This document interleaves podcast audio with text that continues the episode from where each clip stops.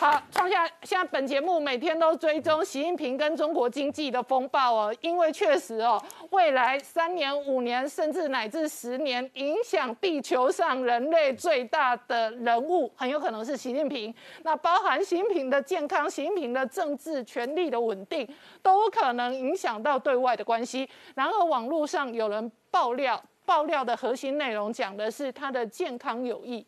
现在习近平现在对内对外都越来越强硬，越来越急切，到底发生了什么事？所以呢，郭文贵等人就开始就想说，是不是习近平健康有状况？他很可能是感受到说要去见毛泽东了，所以是有时间压力，做事情才这么强硬。为什么郭文贵是讲呢？他说最近习近平动了他这一辈子第四次。脊椎手术，先前哪几次电容他没讲，但这一次就在最近辛亥革命前面的讲话之前动了第四次的手术。然后他说这个状况你会发现这一次习近平的讲话呢很特别，特别在哪里？他进场的时候，或者是说他在讲话的时候，过去央视这样的转播习近平那个东西是目不转睛的，一定是盯着他看。可是他在走路的时候。突然一下子画面会转到别的地方去，去看到其他的人，好像他是说，因为那个时候习近平走路不稳，然后讲话讲一讲呢，会就在习近平练稿子或讲话的时候，又把镜头转走，不是一直盯着习近平。嗯，为什么呢？因为他那时候声音颤抖。嗯，所以这个郭文贵讲说，他得到的消息里面是习近平最近脊椎又动了第四次的手术。嗯，而且呢，郭文贵还要去跟彭丽媛叫板。说他是有来源的，是证实的。他就想说，他问彭丽媛说：“你进川普的海湖庄园的时候，你第一句话是说这啥破地方啊？这个地方是什么俱乐部啊？这东西怎么这么难吃？”彭丽媛有没有这回事？他是要证明说他这些资讯是有所本的，甚至说习近平最近的压力大到很怕被人家暗杀，一个晚上睡觉会换三次地方。所以整个状况就是说，从这一次的整个辛亥革命讲话。郭文贵讲说，习近平动了手术了。可是这个时候的辛亥革命讲话呢，全世界媒体嗯也在观察是习近平的表情，习近平的状况嗯真的很不一样。为什么不一样呢？因为七月一号的时候建党百年的时候，他还不是这个气色。嗯。可是大家看到这边很特殊的是什么？第一个眼窝深陷，嗯，跟七月一号比起来是完全不一样。眼窝整个深陷，然后整个眼袋很大，但是最特殊的是脸上。出现了这两条线，嗯，然后这两条线呢，刚开始呢，他们有人说是戴口罩戴出来的，嗯，可是很多人命理专家、面相专家说不是，这个叫破颧纹，嗯，颧就是颧骨的颧，就是说习近平呢，现在竟然浮现了这个破颧纹，破颧纹呢，有很多时候过去习近平有些时候的照片里面。会有很清晰的，或甚至完全没有。嗯，可是现在看起来是浮肿或怎么样，让这破全文特别出来了。而这破全文呢，又叫做破财文。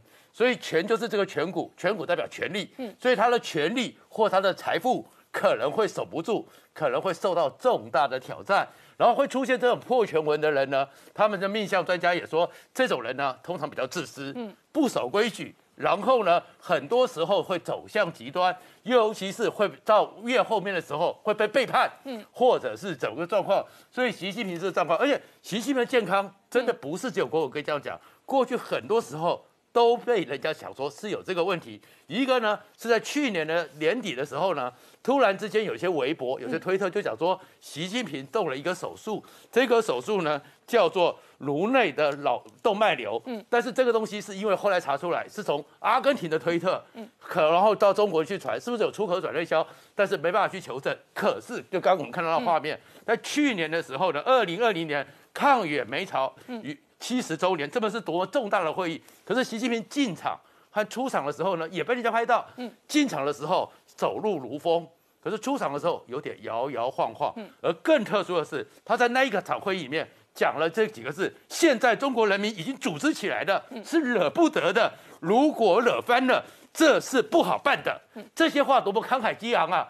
可是习近平在当时众目睽睽之下，竟然看了试次稿，连这样的一个话，这么激昂的话，都还要看试次稿。而到后面的时候，还有一句是“中国人民必将迎头痛击”。你看这么激昂的话，当时习近平不但看稿，还顿了三秒钟，停在那边。所以是不是精神看什么状况有问题？然后甚至于大家更关心到的是，他过去的时候身体对吧？二零一九年的时候去见马克宏的时候，进场的时候走路已经不是有风了，但是呢，后面要跟马克宏坐下来的时候，没办法立刻直接坐下来，双手还要扶着那个椅子的扶椅。慢慢坐下来，所以大家都想说，习近平的身体是不是有状况？而就因为这样有状况，所以美国的退役海军陆战队的上校才说，美国必须要去考虑这件事情，是不是应该更战略清晰？美国必须要冒着核武的风险，嗯，要跟中国对抗到底。创下这个时间点才准备从中国撤退的，都很难全身而退，很难全身而退，但是还是要退。所以这个日文版的新闻周刊特别讲到说，从中国撤退有三两个原因。第一个原因呢是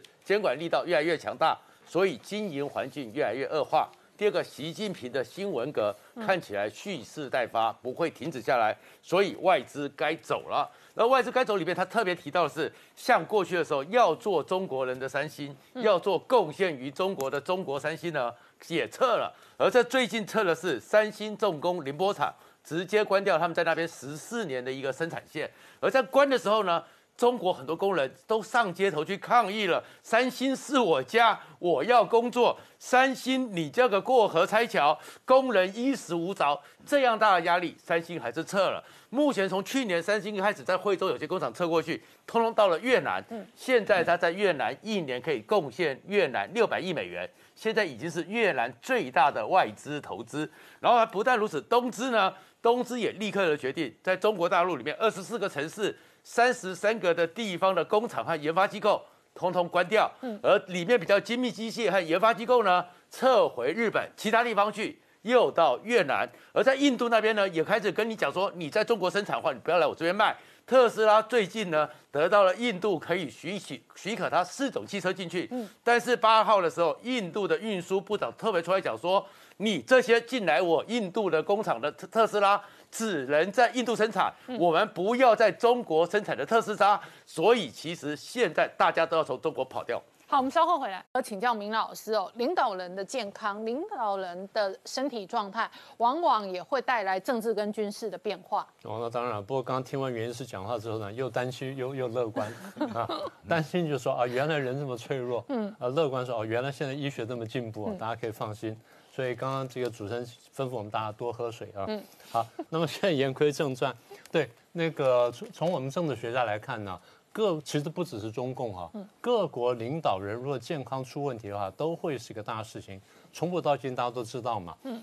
那如果说一个国家领导人出问题的话，那内部可能会出现政治的、军事的、经济的跟社会的动乱。那么从外部呢，可能会有外敌入侵，这大家都都晓得。所以每个国家呢，从古到今呢，对于领导人健康出问题呢，都有点都有一些一种的特定的应对方式。那么民主国家来说呢，一般比较明确，就是领导人健康状况呢，通常公开，嗯，让大家都知道。那比如说过去李前总统，他每年这个去健康检查，身高多高，然后体重多重，然后各地方健健康情况，我们大体都知道。他今天这个重了一公斤或矮了一公分，大家也都知道。那么在民主国家，除了知道领导人的健康状况之外呢，他通常是用法律的方式把接班的顺位定下来。哎，我先打个岔哦。我之所以讨论习近平这个，是因为像我们外界无从得知中国的这一个领导人的权力轮替或者暂代的这一个制度。比方，你记不记得呃，美国大选前，川普确诊，而且。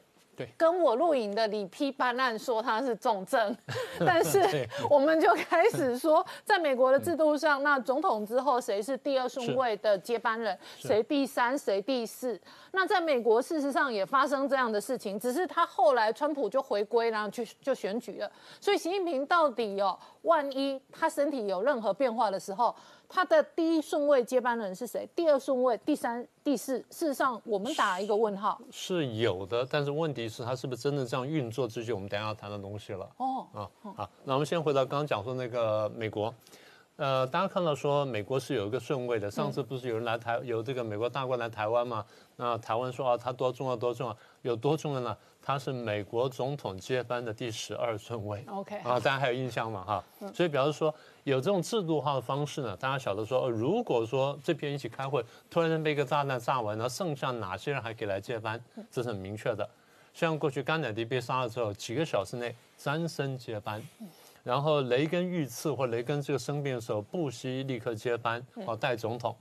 那现在大家在谈什么呢？如果拜登出问题的话，那美国就换变成贺锦丽当总统，大家怨声载道。但是问题，这的确是个制度，对不对？好，所以我们也有这么一套接班制度，啊，大家可以放心。那么中共的接班制度呢，从文字来看，或从党章来看呢，看起来是不错的。它的接班制度跟它的人才培养制度呢，基本上是并行。嗯，简单说，中共制度呢是一个双轨，一边是党的一轨，一边是政的一轨。党有党的人才、党的系统，政有政的人才、政的系统，但两边是可以交流的。它从很底层，从从这个乡镇呢、县的以下那一层呢就开始交流，开始培养。啊、我在政府这一层呢做这渔业干事做得不错了，然后进党校培养，培养个几个月之后呢，哎，我到政到党里面去工作，然后再到再到政这样这样轮替。所以这样的好处就是，当他爬到一定层级的时候，其实他工作经验丰富，他两边工作经验都有。他可能这边干过渔业干事，这边干过文宣干事，这边干过农业干事，然后这边又干过人事干事，这样一路上去，他还中间还经过培训，所以这个第一是一个不错的制度。第二呢，在比较高层的时候，到到达这个总书记跟总理这层的时候呢，他们通常有一个储君的制度。那当然名称不叫储君了、他们就叫做大体上叫做见习制度。嗯，怎么见习法呢？譬如说，我们选定这个张三跟李四，下面要接班了。那接班啊，怎么接法呢？呃，最通常做法就是先把他选进政治局，进了那二十几个人的政治局，观察几年之后呢，然后觉得可以了，再把他拉进政治局常委会干个五年。那么这两个通常是五十岁上下，那么其他的六十岁了。那现在当然没有七十岁，以前是有的。所以其他是六十来岁，这两个五十出头的或五十上下的，就晓得说他要接班。所以他这样见习见习多久呢？见习五年。嗯，所以一个呢是党的这个，比如说国家的副主席，但实际上他等于是党的这个副总书记，但没有这名字。但另外一个通常呢准备接总理的，他的头衔就是副总理。好，那所以他呢接班。那我们可以看到，过去呢胡锦涛就先进过常委会，嗯，然后呢习近平、李克强也进过常委会去见习。所以说起来，这是一个不错的制度。但是我得提醒大家，我们常常讲说呢，魔鬼藏在细节里。在中共的这种接班或者人才培训的这种制度化当中，我们看见了不制度化的东西，嗯，这才是一个很关键的问题。我过去也跟大家讲过，我说我们观察中共的权力运作呢，第一，他们的权力呢有病态式的敏感啊，这我就不详细解释了。第二呢，他们的运作呢像黑社会。第三呢，政治斗争非常惨烈，然后常常派系化，这我们过去都说过了。所以落实到我刚才讲的这接班制度的时候，就是当这个人要上去或已经上去之后呢，他会去判断说哪些人过去给我下过绊子，然后对我是是不友善，然后将来可能挑战我，然后他的年龄各方面，他权力基础够不够挑战我，然后我现在趁着大权在握的时候，我要不要先对付他？所以这制度化当中的不制度化的就经常浮现。那加上我刚刚讲到权力斗争啦，然后黑社会运作呢，所以出来结果呢，通常很惨烈。比如江泽民时代呢，清掉了陈锡同，然后后来用什么七十岁划线呢，清掉了乔石，然后用七上八下的清掉李瑞环，然后到了二零零二年他该退位的时候呢，突然之间又发难，然后有人举手说，我搞个临时动议，跟胡锦涛建议说，啊，你现在接班了，但是。你对军事事务不熟悉，是不是让江总书记呢退下总书记之后，总书记交给你，但是继续留任军委主席，再多干个两年？嗯嗯，所以这个就是不制度化，那细节我不再讲了。好，那么当时我们都晓得说，习近平跟薄熙来相争，然后我们就看见胡锦涛跟习近平呢，大概在二零一零年到一二年之间联手合作，最后呢把薄熙来打下去了。然后习近平上台之后呢，本来前面听说是。呃，胡春华跟孙政才准备要培养接班，习近平上来之后呢，没有多久呢，把孙政才打掉了。所以我们那说的就是，习近原来虽然是有个制度化，但这制度化运作当中，多年来已经出现不制度化的现象。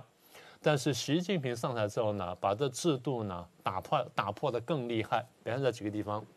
第一个呢是二零一七年，也就是三年前在开十九大，照规矩，如果前面说有这储君制度的话啊，就是我们开十九大了，我习近平上来五年了，照规矩呢，我的第一任完了之后，第二任要开始的时候。就应该选两个年轻人进来，五十岁上下的，一个准备接总书记，一个准备接总理。这事情呢，本来应该发生在二零一七年十九大，所以当时大家讲了很多年的人呢，一个叫胡春华，一个叫孙政才，结果还没有发生。孙政才落马了，然后胡春华现在那还在台上呢，看看是不是准备接班。那么简单说，就是原来的储军的这种接班或培训制度呢，在这一次没有落实，被打断了。所以当时国际上说，哦，习近平恐怕野心很大，他没有打算交班。那么这是第一个迹象。第二迹象就是我们国过去节目上讲过，然后很多人在讲的，二零一八年开人大政协的时候呢，废了国家主席的任期制。大家对这废这个任期制有一个错误的解释，大家说他就搞终身制了，其实还没有，还差一小步。嗯，哪一小步呢？他如果把共产党总书记的任期制废掉了，那就真的终身制了。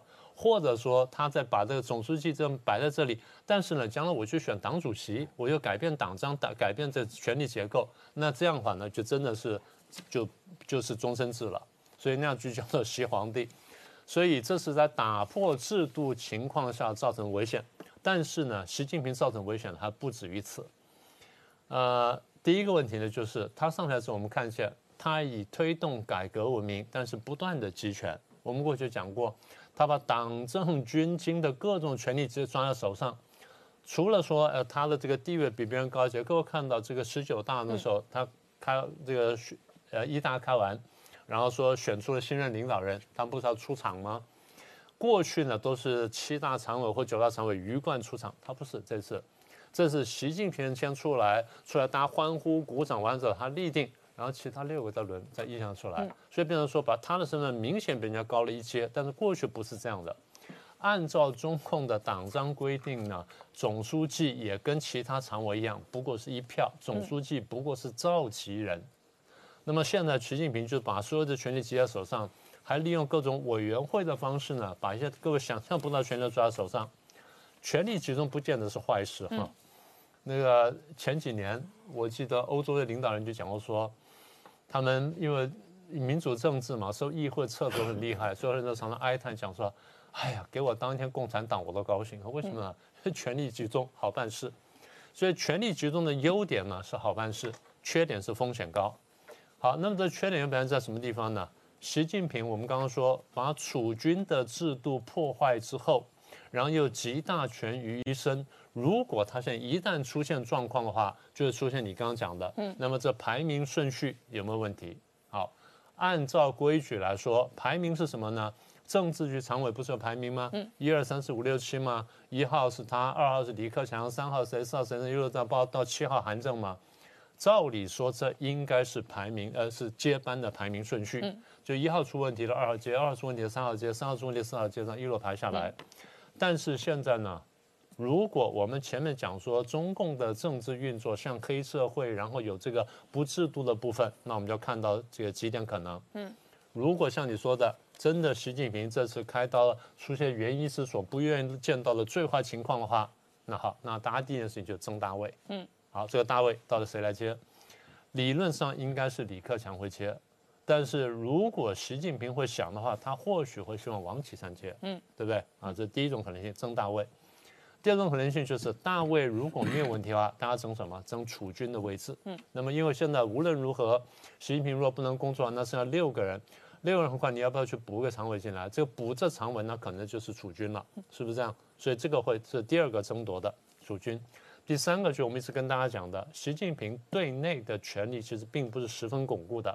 在这种情况下，反西派一定有所动作，所以我们现在看见，就是在集权的一党专政之下，权力交班表面上的制度化，但包含了不制度化的部分呢，其实会带来政治、经济、社会的非常大的麻烦。好，我们稍后回来。好，我现场有心脏专科的林伟文医师哦。那刚刚看到的是网络媒体爆料，那说习近平可能近期要动一个呃手术，这个手术是脑动脉瘤或者称之为脑血管瘤。先请林医师解释这样的疾病是如何动、如何治疗。基本上我们都知道肿瘤啦，大家都以为就是一之前的固有的那种。思想是说它是一个脑肿瘤，其实它不是，它是从血管长出来的。我没看到说它膨出来，膨出来有个地方叫做瘤体。好，那那个比较颈部的地方叫瘤颈。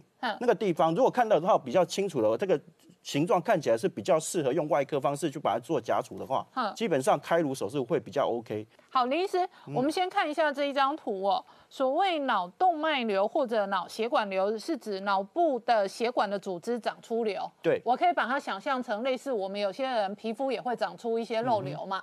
可是它长在脑部的话，第一个它可能危害了脑部的血管的通畅。是。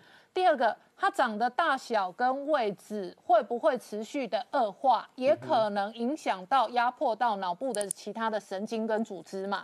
当然，如果脑动脉瘤它持续增大、变大的时候，它的破裂风险就越高。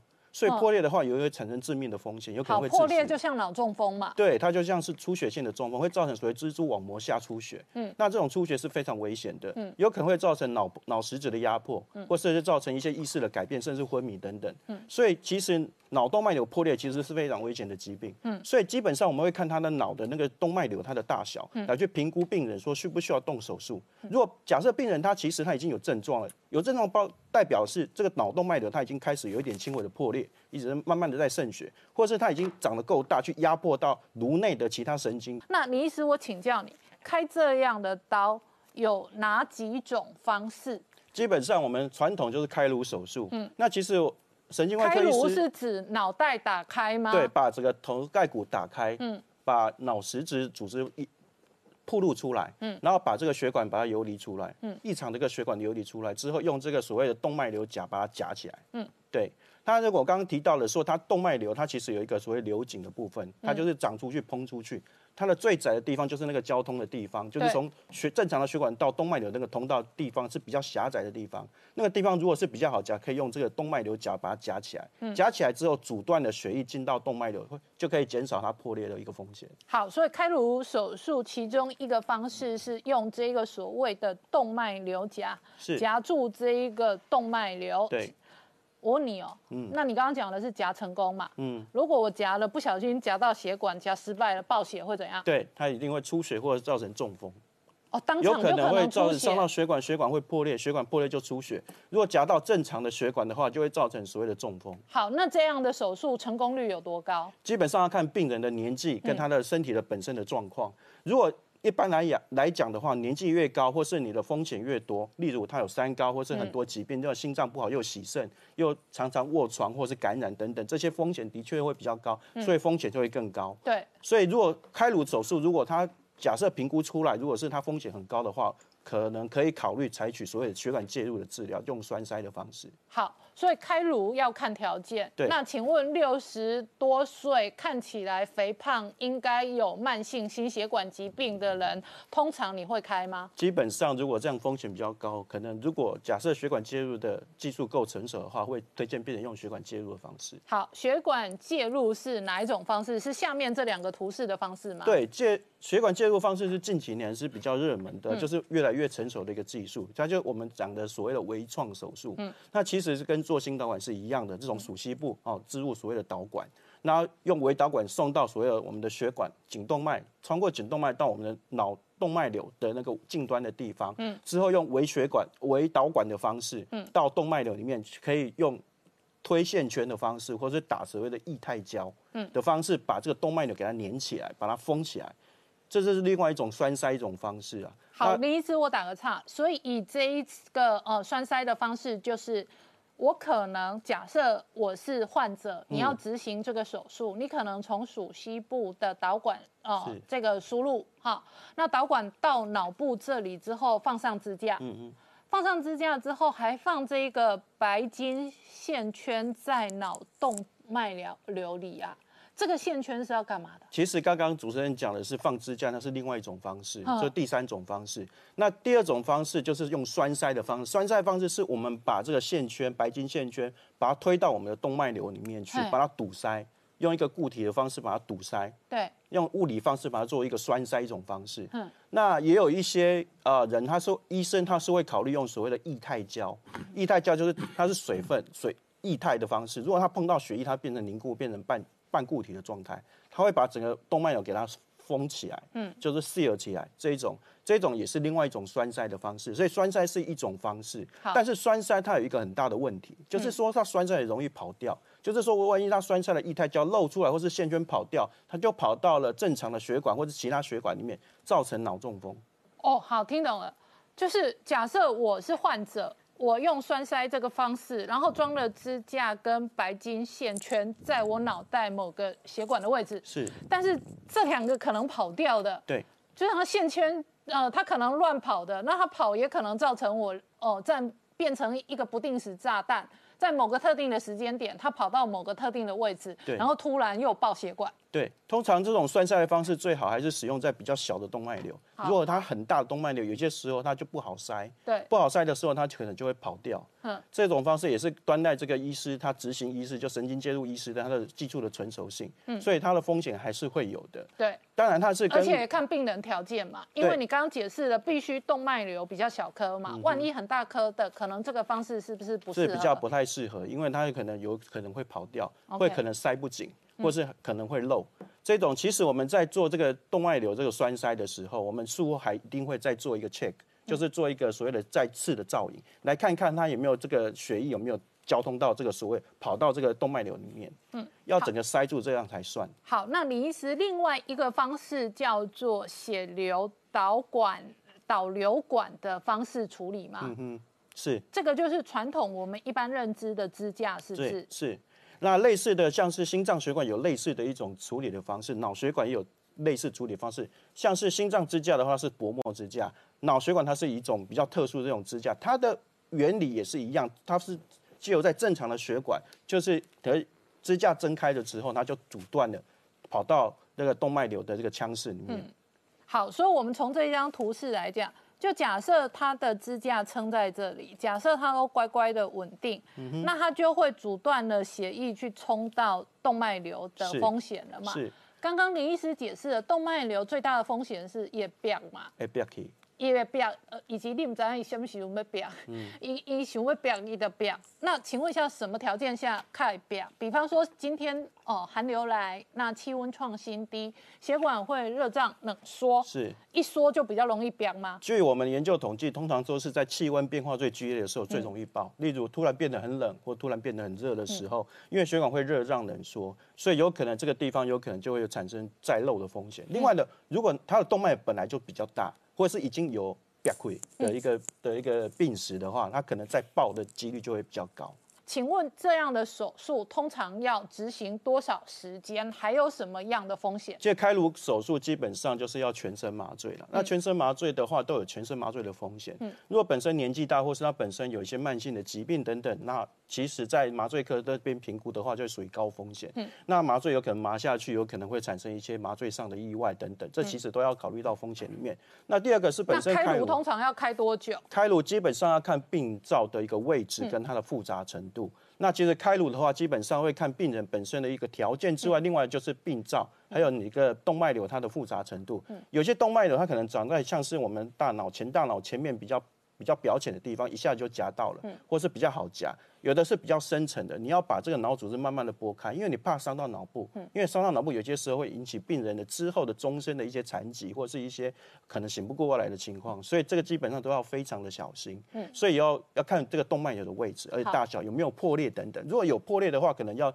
可能也要做一些除了夹动脉瘤之外，那可能要做一些引流的动作，或者是要减压的一些动作。这些手术会让这个整个手术变得更复杂，时间会拖得更长。好，那如如果比较单纯的，是不是哦也要全身麻醉好几个钟头？是那万一是长在比较死角的位置，或者比较艰难的位置，刚刚李医师解释了，那你要慢慢拨开脑部组织，而且去找到精准的动脉瘤的位置，然后去把它夹出来。是那你可能总共需要花的时间就会更长。会更长，没有错。那如果你更长。到，比方说，呃，麻醉长到十个小时以上，那对于本来就有慢性疾病或者是年纪比较大的人来讲，光这一个过程都存在高度风险。对，没错。那你麻醉的时间越久，或是你做的手术，其实它的范围越大的话，对病人的愈后相当相对的就会受到很大的影响。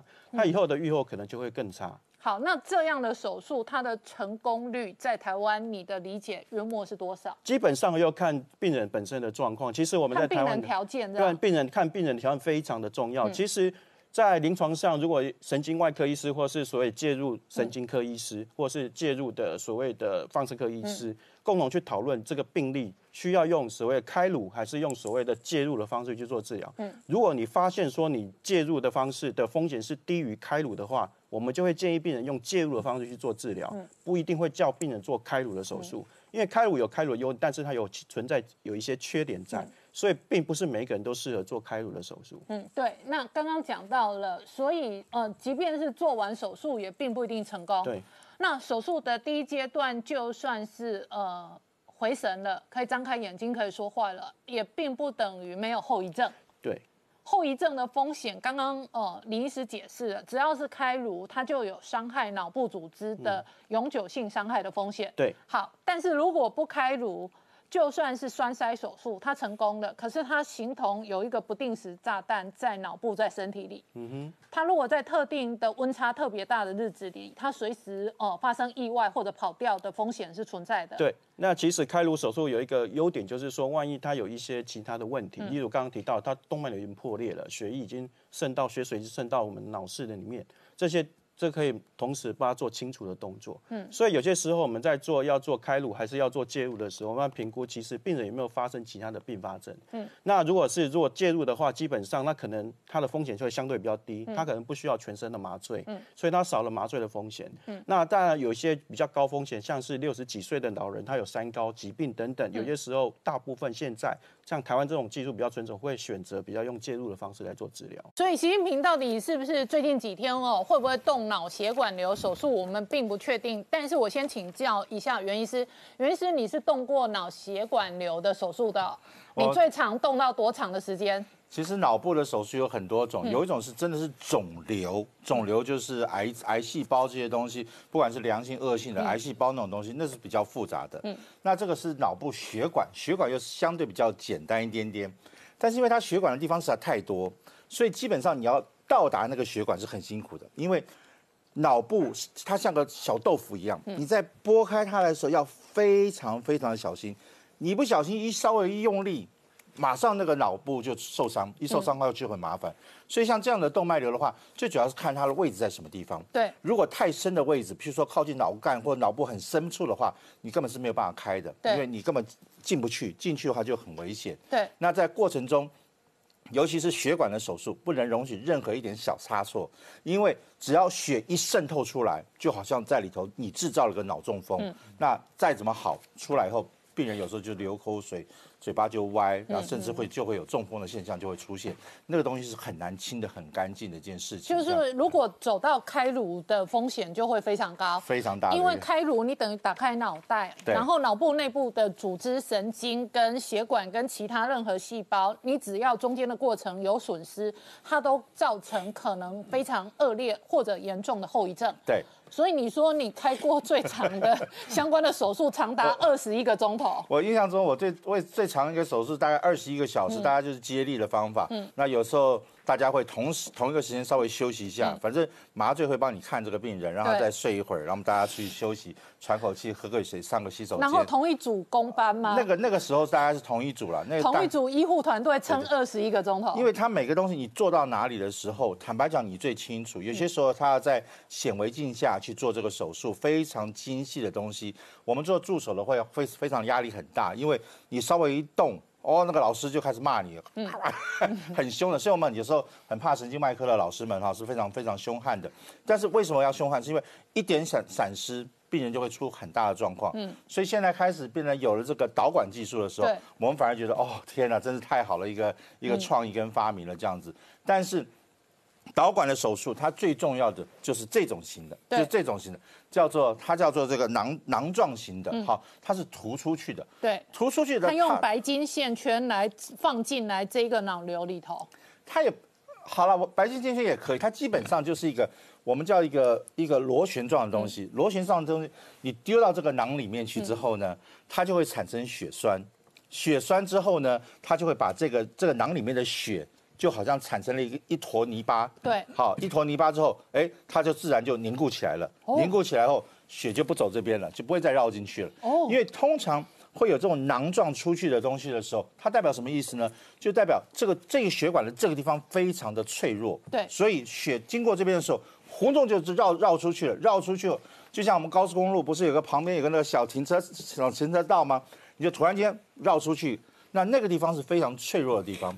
那通常在血压一高，嗯，一生气，嗯，或是非常劳累的时候，因为它很脆弱，在你再一生气、一冷一热，叭一声，它就破出去了。好，所以呃，即便是做完这个手术，它随时都可能变成一个不定时炸弹。刚刚袁医师形容的就是你血压特别高，或者温度特别低，或者你特别生气的时候，都可能引爆这个不定时炸弹。是的，非常容易。它它会爆，通常会病人会有症状的时候，也很可怕的一件事情哦。因为你在生气的时候，就像那个吹气球一样，你在生气、愤怒的时候，它才会胀起来。嗯，而有时候你你相对血压比较平稳低的时候，哎，你去做检查的时候，他是反而看不太到。对，但是你一怒的时候，所以在脑部里面血管瘤是我们非常痛痛苦的一个，你很难检查，因为不可能每一个病人每一个人都用健康检查，就是啊，我们每个人都做个电脑断层，一直做一直做，而且有些小血管，如果你做的电脑断层太宽的话，它刚好在这个电脑断层层层之间，你又没有看到它的话，也是个很麻烦的一件事情。嗯所以呃，脑部的动脉瘤最好不要有它，有它的时候最好不要生气，不要高血压，不要生气。好，那袁医师，我请教你，会长脑动脉瘤的体质哦，它会继续再长再恶化吗？有一种说法是，你可能做完一个之后，可是这样的血管这样的体质，说不定三年后、五年后又长出比较大颗的动脉瘤了。看你自己的身体，通常所有的动脉瘤跟身体上任何地方动脉瘤，它的原理大概是一样的，都是动脉硬化症。哦所以如果说你有你有胆固醇过高、血压过高、血糖过高的话，它在任何一个血管都可能会产生一个动脉瘤的发生。那这是动脉硬化是最容易见到的。第二种大概就是感染，譬如说你感染的时候，它血管细菌去吃你的血管，也会造成这些情形。那这第三种也是大概最难、最棘手的，就是先天性的。先天性的有些时候，它的血管在某个地方就是比较脆弱，它的弹性就是比较疲乏。不要忘记了，我们到脑部去的血是逆流向上往上冲的，所以是很大一股力气往上冲上去，所以。每一个血管在脑部的血管承受的压力是很大的，所以它基本上是被非常紧密在那个地方。但是有些人就变得比较脆弱一点点，嗯，所以有些人就会产生这样的情形，嗯，那这是不知道的。那他多半有些症状，经常会头痛，莫名其妙的疼疼疼头痛，你一定要去想到，嗯，或者是莫名其妙的这个走路会歪一边，因为看是哪里嘛，有大脑有小脑，哦。小脑的话就是容易歪偏歪，就是、嗯或者走路不对。稳。那大脑的话，有时候你就会出现一些小中风的症状，那就是这样的情形。尤其在什么情况下，譬如说你一动怒的时候，马上就会出现症状，嗯，马上就是头痛很厉害。我们常见的都是熬夜的，哦，累的，嗯，好像我们以前我我记我印象中最年轻的是二十多岁的一个一个呃律师，哇，他好不容易念完书了，那几天为了考那个律师的执照，一直念书，一直念书，一直念书，那第二天早上起来的时候就醒不醒不过来了，哦真的血管就爆掉了。脑动脉瘤爆掉是不是？嗯对对对所以脑动脉瘤如果是先天性的体质容易长的，也会看到某一些是呃生理年龄比较年轻的案例。可是它一爆掉，仍然会发生类似我们俗称的脑中风的这样的处境嘛？对，脑部只要血管一发生出现大出血的情形下，多半都会有伤害。但是因为血块是容易被吸收的，尤其有我们把血引出来之后，又给它清干净，它是有办法，就像你撞到有淤血的时候，这个是有时候会被吸收的，对所以伤害可能会降下来。但有些时候，如果它没有办法降下来的话，你一定会有哪些后遗症出现的。好，那袁医师也是非常专业的外科医师哦。临床上哦，除了脑动脉瘤这个，因为在政治版哦最近吵得很凶之外，另外一个是我们看到前两天王映杰的独生子王一中才三十九岁，那他事实上外形是瘦的，而且是年轻的。那他事实上有长期的运动习惯，所以他清晨的时候跑去跑步，没想到突然就心肌梗塞，然后就往生了。对，有些人都把所有的心脏倒下来都怪到心肌梗塞上面。心肌梗塞有分两大类型哈。第一个类型真的是动脉硬化，血管动脉硬化后血管塞住了，血供应不良，那叫心肌梗塞是没有错。有些时候是你太急躁，去举例子来讲。夏天，嗯，出汗出了很多，你有没有补水分？嗯，那这时候是血管突然间干涩掉了，枯萎掉。血管是很健康哦。如果真的做解剖学的话，你没什么动脉硬化，尤其像年轻人的话，他可能没有什么动脉硬化哦。但是因为他是缺水，拉肚子、缺水的时候，一下子血管就憋死掉了。那冬天的话更容易，因为冬天的时候本来血管因为热胀冷缩的关系，血管本来就比较瘦小一点点。那这时候你又去跑极限的马拉松，去跑跑跑跑。你平常如果早上没有喝足够的温开水，天气又很冷，嗯，那这时候边跑是又边出汗的时候，你的血管内的容积就会瞬间的不够，对，瞬间的不够后，血管一憋住，如果它刚好是憋在这个心脏的血管上面的话，就造成心肌梗塞。哦，如果它是憋在脑部的血管的话，你跑跑跑就会脑中风。嗯，如果它是憋在心脏上面的，譬如说我们的右侧冠状动脉，它一憋下去之后。它供应心脏发电机的那个地方会突然间秀抖，一秀抖的时候，它会发生一个恶性的心律不整。恶性心律不整，也就是说心房跳一次，心室跳一次，心房一次，心室一次，突然间因为血供应不良，他突然间开始哒哒哒哒哒乱跳，嗯血瞬间打不出去。所以当时如果谁在他的旁边，最能够证明发生什么事情？如果是心肌梗塞，病人跑跑跑，一定会哦哦哦很不舒服，然后。慢慢想要窝下去，然后倒下去，然后冒冒冒些冷汗，这些情形，这是非常典型的心肌梗塞要发作的时候。嗯，而且那有一种是断电的话，像我刚刚讲恶性心律不整的话，他是跑跑跑，脸一黑，空咚就下去了。对，所以这个是在旁边人可以很明确的去做个鉴别诊断的这样子哈。那以年轻人来讲的话，我们现在最怕的就是你没有准备好，你就去跑马拉松，因为这是在非常可怕的，尤其在缺水，嗯，然后又出汗。钠离子一流失的时候，很容易就会出现很多危险的状态。好，那袁医师，另外一个状况是，如果哦我身边有人发生心肌梗塞的状况，那第一时间当然哦要请心血管医师急救。所以急救的过程当中哦，在台湾临床上会看到很多这一个呃心血管相关的手术。那确实这几年哦，不管是支架或者是扩张术哦，都是常见的手术。是，现在来讲的话。我们心脏外科越来越没有生意了，因为大部分人都认为是说，血管反正有堵住，我就去把它用用给它撑开来就好了。所以现很多时候他们就用气球扩张术，也道理很简单。血管我们刚刚不讲嘛，它是动脉硬化，动脉硬化有分两期，第一期就是软性斑块，第二期是硬性斑块。软性拍块最好做，因为你去你去推一推气球，给它去压一压，哎，它就慢慢就就撑开来了。所以有些人光做个气球扩张术。就可以把血管给打通。哎，我先问个蠢问题，那气球扩张术，气球进到血管扩张，然后呢，气球走了，它会不会又不扩张？啊，这是所有人想到的问题，说它可能就会马上又憋下去。对啊，所以所以他所以大家后来才研发说，好，那这样好哈，每个病人我都在里头放个支架上去，我放个支架上去。但是放个支架有好处也有坏处，因为。我们的血管本来应该是有反应的，也就是说你在天气冷的时候，血管要稍微收缩一下子；你天气热的时候放松，生气的时候收缩对，relax 的时候放松。但是你放上支架之后，它是死的，它永远就是就宽宽大大，所以血就永远就就一直下去哈。那有好有坏，真的是有好有坏，所以你要看十年后、二十年后到底是什么样的反应。所以那我们讲最简单的一件事情，这个地方如果一直在塌下去，我们去给它撑开来。放个支架后还不好，支架里面再去撑撑看，想办法做很多事情。我把它形容成像苏花公路，有个地方一直坍方，一直坍方。好，我每次派养工部队进去去挖这个坍方，这就是做气球扩张术跟放支架。我们心脏外科做的是什么呢？我干脆帮你做个疏花改，我帮你改一条新的道路过去。那么怎么做呢？就是从你腿上取你的血，取你脚上的血管，然后呢，我帮你给它移植上去，移植到你的心脏上面去嗯，直接做一个输花感。也就是说，你容易瘫痪的地方传说中的绕道手术。对对，绕道手术，所以嗯你瘫痪的地方我就不管你了，我直接做一条新的高速公路给你。那这样的话，一劳永逸，一劳永逸。嗯哼好，我们稍后回来。